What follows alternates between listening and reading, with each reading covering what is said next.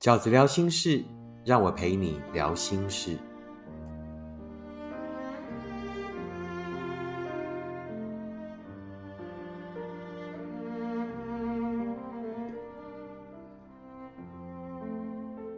大家好，我是饺子。今天在饺子聊心事，要跟大家聊的题目是：姐弟恋会幸福吗？你们觉得姐弟恋会幸福吗？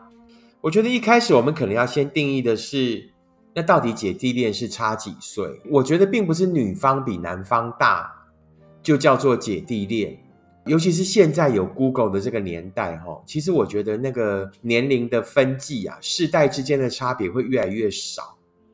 也就是说，以往啊，可能就差个几岁，可能差个这个三五岁，然后就是不同世代流行的东西就不太一样。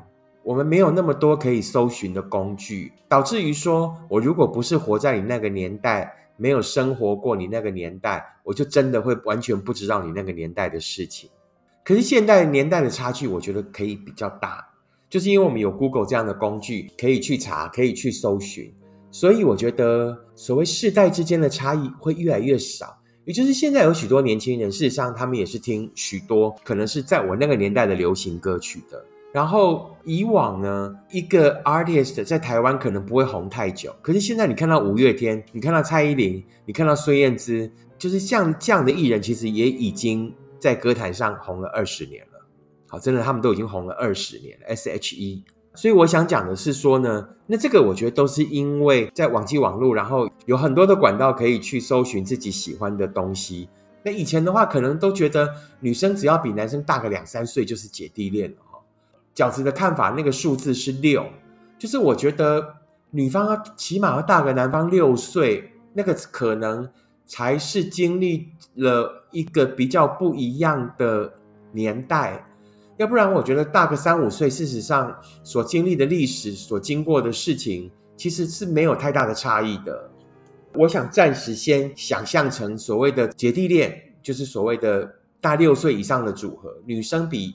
男生大六岁以上的组合，我们再称之为姐弟恋好了。姐弟恋其实蛮多的，其实蛮多的哈。姐弟恋还是有很多很幸福的。那譬如说，像我们这个呃亚洲的台湾的艺人，大家比较知道的，像贾静雯、修杰楷差了九岁，然后林志玲跟她的呃老公差七岁。那我们讲国外的好了，国外的可能这个更厉害的，譬如说像这个修杰克曼。跟他老婆，然后感情好的要命，他们差了十三岁。雷神索尔哈，这个宠妻魔人呢，也小他老婆七岁。所以其实我觉得姐弟恋没有一定不好，没有一定好，甚至我觉得姐弟恋其实就跟大多数的爱情一样，你要经营的品相其实都一样的，都是差不多的。好，没有姐弟恋就一定不好，或者姐弟恋就一定一定会好这个我觉得都不一定。其实我我倒不觉得说姐弟恋跟别的恋情比起来有多么的特别啊。那但是呢，呃，姐弟恋有没有什么需要特别努力或者是想清楚的呢？好，饺子觉得有以下这五点。当然，爱情是你很难阻挡的了哈。但是因为年龄的差距，如果差六岁，对很多女生一开始当然难免就会有多一点的考虑。当你遇到了一个年纪比你小六岁以上的男生对你展开追求的时候，或者当你喜欢上了一个小你六岁以上的男生的时候，那你应该怎么去思考呢？好，那如果是男生的读者在听这一集的时候，我建议你也可以倒过来。那这五点是女生可能会思考的，那男生要不要在这五点上也特别的注意呢？去赢得那一些可能在一开始会担心姐弟恋的女孩们的安心呢？第一点，姐弟恋要特别注意的是什么？姐姐很坚强，但也有脆弱的时候。那什么叫做姐姐很坚强，但也有脆弱的时候？因为啊，一般姐弟恋的话，大家会认为男生会喜欢这个女生的特质呢，就是因为她比较不用哄，姐姐比较懂事，姐姐比较有人生的一些历练，所以呢，很自然而然，在这一份关系里里面呢，那女生就会变成比较懂事、比较成熟。甚至是比较多体谅跟比较多这个包容的那一方，那这样到后来就会让男就就会让很多男生觉得女生很独立，所以呢，很多事情啊，因为姐姐可能也都自己处理好了，或者姐姐也都有自己的想法，那导致于到后来呢，会变成女生照顾男生比较多，那男生就会忘记其实女生也有他们重要的这个心理需求，也就是依靠。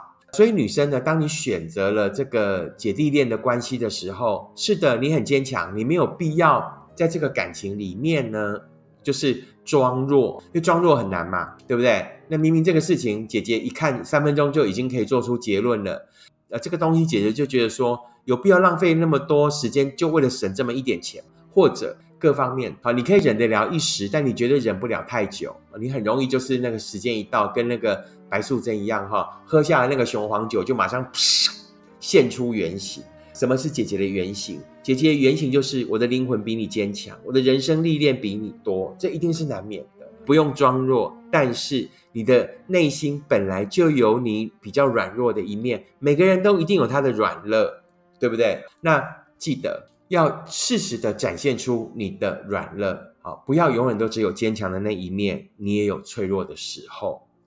要适时的展现你的脆弱，要适时的让这一个男人，这个年纪比你小六岁的男人，有机会展现他的雄风，有机会凑上他的肩膀让你依靠，好不好？经常的记得提醒自己，不要只有坚强，也要去要一个肩膀来靠。当然，他必须能够给你靠，对不对？当他能够给你靠的时候，记得经常要来靠。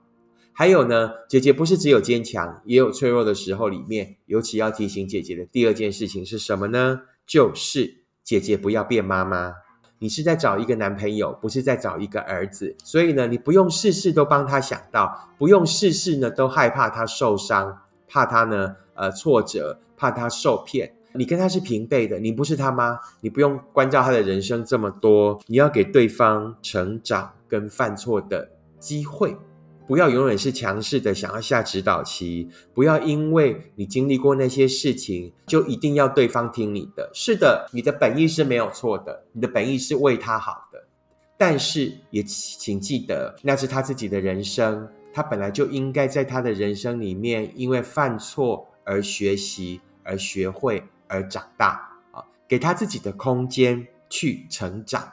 绝对不要在这份关系里面哦，即便。对方呢也经常问你的意见啊，你就给。如果他真的需要你的意见建议，你给建议就好了。即便他不照你的意见去做也没有关系啊，你也不用觉得说你的答案就一定是对的。有时候犯错比成功更重要，好不好？记得人生在在我们成长的过程里面，犯错其实比成功更重要。因为呢，成功很容易是因为侥幸，可是犯错却绝对可以让我们。扎扎实实的学习，并且记在心底，不要成为感情里面永远是对的，或者是强势的那一方。好，在爱里面，强势的、有经验的、坚强的，不一定都是好命的，好不好？所以我要给这个姐姐们的第一个建议就是呢，姐姐很坚强，但请记得你也有脆弱的时候。饺子想要给姐弟恋。会幸福的第二个建议是什么？他可以孩子气，但一定要是个男人。他可以孩子气，但一定要是一个男人。姐弟恋里面的女生会有一个特质啊，就她可能是比较有母性的，也就是说比较成熟、比较有智慧的，那所以才会吸引到这个比较呃年轻的男生嘛。那当然也有些男生是老灵魂，但很难避免哈，年纪比你小的男孩。他就是有那么一丁点孩子气，那姐姐得到的优惠就是说呢，在跟这个男生交往的时候，在这个谈姐弟恋的时候，姐姐会变年轻，对不对？心态会变很年轻，然后突然突然跟这个年轻的男孩在一起，他所看见的世界，他所展现的活力，都是跟你以往呃习惯的生活截然不同的啊。那这是好事，姐姐的心态会变年轻，然后呢，呃，对方是一定会有一点孩子气。好，但是请记得，我觉得两件事情可能是在这样的一份关系里面哈，你一定要记得的，就是呢，你会比他早老，对不对？你一开始会心态会变很年轻，但是呢，你一定会比他这个早老。那所以呢，你一定要确定这一个男孩将来有没有成为男人的潜质？什么叫做有成为一个男人的潜质？就是他在跟你生活的过程里，在跟你交往的过程里，看他在处理事情的角度上，他有没有责任感，他有没有他自己的计划，他愿不愿意按部就班的去努力，还是他只是一个习惯被宠爱的小男孩？他到底有没有可能有朝一日会真的长大？啊，这是姐姐们我觉得在一开始要注意观察的事情。那第二个来讲的话呢，他一定跟你比较起来，因为刚出社会比较年轻，大多数都会比你经济弱势啊，也就是呢，你一点看高谈。男生跟你交往的时候，没有你赚的多，那这个我倒觉得也还好，对不对？彼此经济独立就好了。可是我觉得姐姐要注意，就是说，当你遇到了一个这样孩子气的男生的时候，他有没有努力？你要看他有没有努力。他可他可以钱赚的少，但是他有没有努力？那第二就是呢，他会不会拖累你？一个愿意努力的男生，他就不会永远只有领这个两万多块。他呢，只要呢愿意努力，愿意按部就班，愿意踏实的过日子，那接下来就有可能像你以往一样，对不对？你也是慢慢这么升上来。然后第二个，我觉得最重要就是他到底会不会拖累你？即便是姐弟恋，经济都要独立，不可以让对方拖累你。你只是姐弟恋，你没有要养一个小白脸，好不好？好，所以呢，姐弟恋会不会幸福？饺子觉得第二件要注意的事情就是呢，他可以孩子气，但一定要是一个男人，好不好？他可以像小孩，他可以让你变年轻，带着你狂奔天涯，然后带着你做了许多你从前不会做的事情。但是，请务必要观察，他是不是一个有男人肩膀的人？他是不是一个对未来有计划的人？他是不是一个现在可能赚的比你少，但是呢，也绝对不会拖累你？那将来呢，有可能越来越好的人。姐弟恋饺子觉得啊，要注意的第三件事情就是呢，不止身体，心灵也要找到交流的方式。什么叫不止身体？那姐弟恋的话，其实呃，以生理来讲，哈，其实许多医生是觉得姐弟恋是一个还蛮完美的组合。为什么？因为弟弟很年轻啊，那我我讲的是这个生理部分了，就可能是性的部分啊。那男生当然是越年轻体力越好嘛，对不对？那女生不是哦。那女生呢，其实在这个呃性年纪上，她们也许是三四十岁的时候状况才是最好的。二十几岁的女生可能没有三四十岁的女生更懂得享受性这件事情。所以呢，一个相差六岁的组合，可能在床地上。可能在床地之间，在性这件事情上是会很完美的。那但是我始终觉得性呢，虽然是一辈子的啊，但当彼此都过了四十岁以后，那个性的差距就会越来越少了。这个身体的交流可能是一时的，那但是呢，心灵的交流却是一辈子的。所以你即便遇到一个年纪比你小的男生，啊，小六岁的男生。你们还是要找到所谓可以心灵交流的方式，好不好？可能他拥有一个比较成熟的灵魂，可能呢，你也拥有一个女孩般的内心，对不对？怎么样在两个人交往的过程里，在姐弟恋交往的过程里面，去培养出你们的默契，去找到你们除了身体之外，心灵上也可以慢慢产生的共鸣跟交流？我觉得这个是在姐弟恋。的关系里面尤其重要的事情。第四个，饺子想要给这个姐弟恋的情人们的建议是什么？哈，就是呢，你要不要生孩子？你要不要生孩子？你的年纪比他大六岁，他可能还是人生的壮年，状况还很好的时候。然后呢，他也许还想多玩几年，他也许还想在两人世界里面呢，用一种情侣的方式，好好的享受几年。可是你可能不行了，对不对？你可能呢，呃，这个女生就是有年纪上的某一些限制，唯一的限制就是生育嘛，对不对？可能在四十岁以前，最好在四十岁以前就生完小孩啊。那即便现在的科技很发达，那我觉得可能四十五岁以前，你都一定得把小孩生出来啊，要不然那个风险真的太高了，对不对？那你遇到一个比你年年纪小很多的男生，他如果在还想多玩几年的情况下，还想多享受单身生活的情况下，你能不能等他？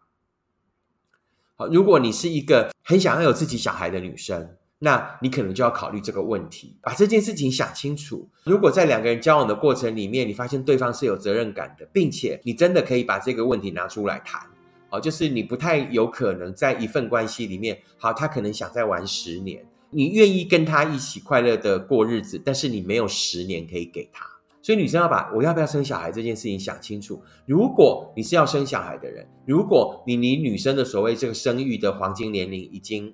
没有差很久了，那我觉得姐弟恋可能就不是很适合你啊。那除非对方就是呢，展现了很积极的诚意啊，那并且愿意跟你往这个目标迈进啊，他也很喜欢小孩，他也很想快点生小孩这样子。那请确定要再回去 double check 一次，他到底是不是一个真正的男人？他到底有没有一个男人的肩膀？当你确定了这些事情以后，问问自己，饺子讲的第四点，你有没有要生小孩呢？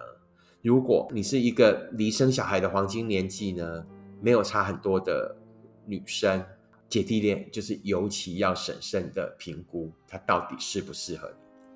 最后一个饺子要给姐弟恋的这个情人们的建议是什么？就是你要练习不在乎别人的看法，请记得，所有人对你的指正。来自于你的朋友的、社会的、亲友的，那请记得一件事情：人生是你自己的。那一些人对你的指正，都只是他们生命里面的某一个片刻的瞬间。他们到后来还是得回去操心自己的事，因为他自己的人生呢，也有很多问题要烦恼。所以，我觉得不要太把别人的的看法当成一回事。为什么？因为人生真的从头到尾都是自己的，幸福是你们两个人要经营的事。每个人在幸福里面的功课都不会少的，每一份幸福都是许多的努力跟经营而成的。所以，不管是不是姐弟恋，啊，每个人的幸福来都用做自己的康回爱走。每个人在幸福里面都有很多自己的任务要去完成，所以呢，不用在乎别人的看法，只在乎眼前这一个要跟你发生姐弟恋的人到底。能不能给你幸福，这才是最重要的。还有，我要提醒在姐弟恋里面的女孩们，我们大多数对别人的这个呃看法最在意的是什么？也就是姐弟恋的年纪，年纪的这个重点是什么？就是呢，你觉得你会比他早老，你觉得你很容易就会失去啊所谓女生的某一些优势。但请记得，在姐弟恋里面，这个姐弟恋要成立的条件。绝对不是你的这个青春的外貌，对不对？他如果是一个要青春的男人，他就去找年轻的就好了。他为什么找你？一定是你的某一些内在，然后刚好跟你的外表产生的某一种很完美的 package。请记得这件事情，他喜欢上你的绝对不是只有你的外在而已，一定也还有你内在的部分。这就是你赢的地方，这就是你赢那些年轻女孩们的地方。所以，请永远的保有那一些特质，请永远的保有那一些被男孩们欣赏的内在的女性特质，并且在接下来的关系里面，永远不要忘记去把这样的魅力发扬光大，好不好？以上就是饺子呢想跟大家分享的关于姐弟恋的这个幸福，那应该要注意的事情。我们很快的在这个重复一次啊，姐弟恋里面要注意哪五件事情呢？第一件事情就是呢，姐姐很坚强，但也有脆弱的时候。第二件事情就是呢，她可以孩子气，但一定要是个男人。第三，不止身体，也要找到心灵交流的方式。第四，思考自己究竟要不要生小孩。第五，练习不在乎别人的看法。那以上呢，就是饺子在这一集的 Podcast 里面想要跟大家分享的啊，所谓姐弟恋啊，我的看法。那希望呢，给正在进行姐弟恋的朋友们，或者考虑要不要进入姐弟恋的朋友们，一些新的观点，跟分享一些呢，可能应该要注意的事项。如果你喜欢饺子的 Podcast，请你帮我按五颗星，并且留言订阅。如果你喜欢饺子的观点，请你用行动支持饺子二零二一年的书《一个人你也要活得晴空万里》。我们下次 Podcast 见，拜拜。